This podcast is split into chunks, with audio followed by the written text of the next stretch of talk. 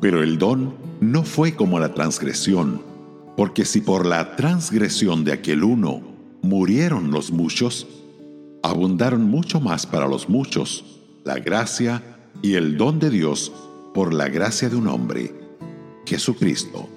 Romanos 5, verso 15.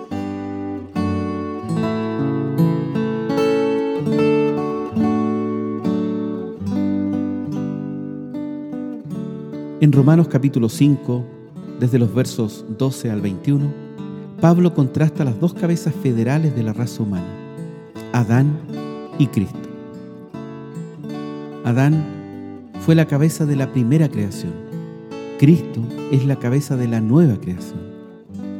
La primera fue natural, la segunda es espiritual.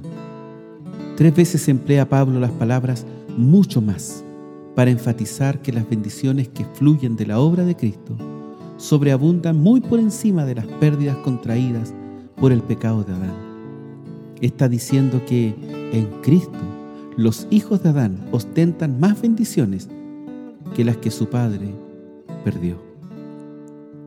Los creyentes están mejor en Cristo que lo que pudieron haber estado si Adán no hubiera caído.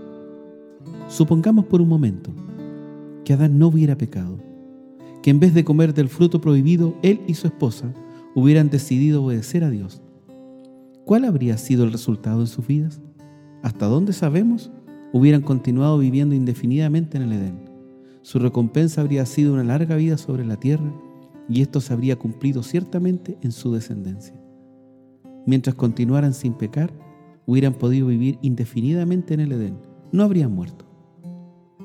Pero en ese estado de inocencia, no tendrían expectativa de llegar alguna vez al cielo. No habría promesa de ser habilitados y sellados por el Espíritu Santo. Nunca habrían llegado a ser herederos de Dios y coherederos con Jesucristo. Jamás habrían tenido la esperanza de ser conformados a la imagen del Hijo de Dios. Y siempre habrían tenido ante sí la terrible posibilidad de pecar y perder las bendiciones terrenales que disfrutaban en el Edén. Pensemos, al contrario, en la posición infinitamente superior que Cristo ha obtenido para nosotros con su obra expiatoria. Somos bendecidos con toda bendición espiritual en los lugares celestiales en Cristo. Somos aceptos en el amado, completos en Cristo, redimidos, reconciliados, perdonados, justificados, santificados, glorificados y ellos miembros del cuerpo de Cristo. Somos habitados y sellados por el Espíritu, que es las arras de nuestra herencia. Estamos seguros eternamente en Cristo. Somos hijos de Dios, herederos de Dios y coherederos con Cristo Jesús. Estamos tan cerca de Dios y somos tan queridos por Él como lo es su amado Hijo.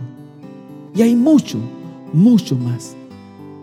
Pero esto es suficiente para mostrar que los creyentes están mejor hoy en el Señor Jesucristo que lo que pudieran haber estado en un inocente Adán.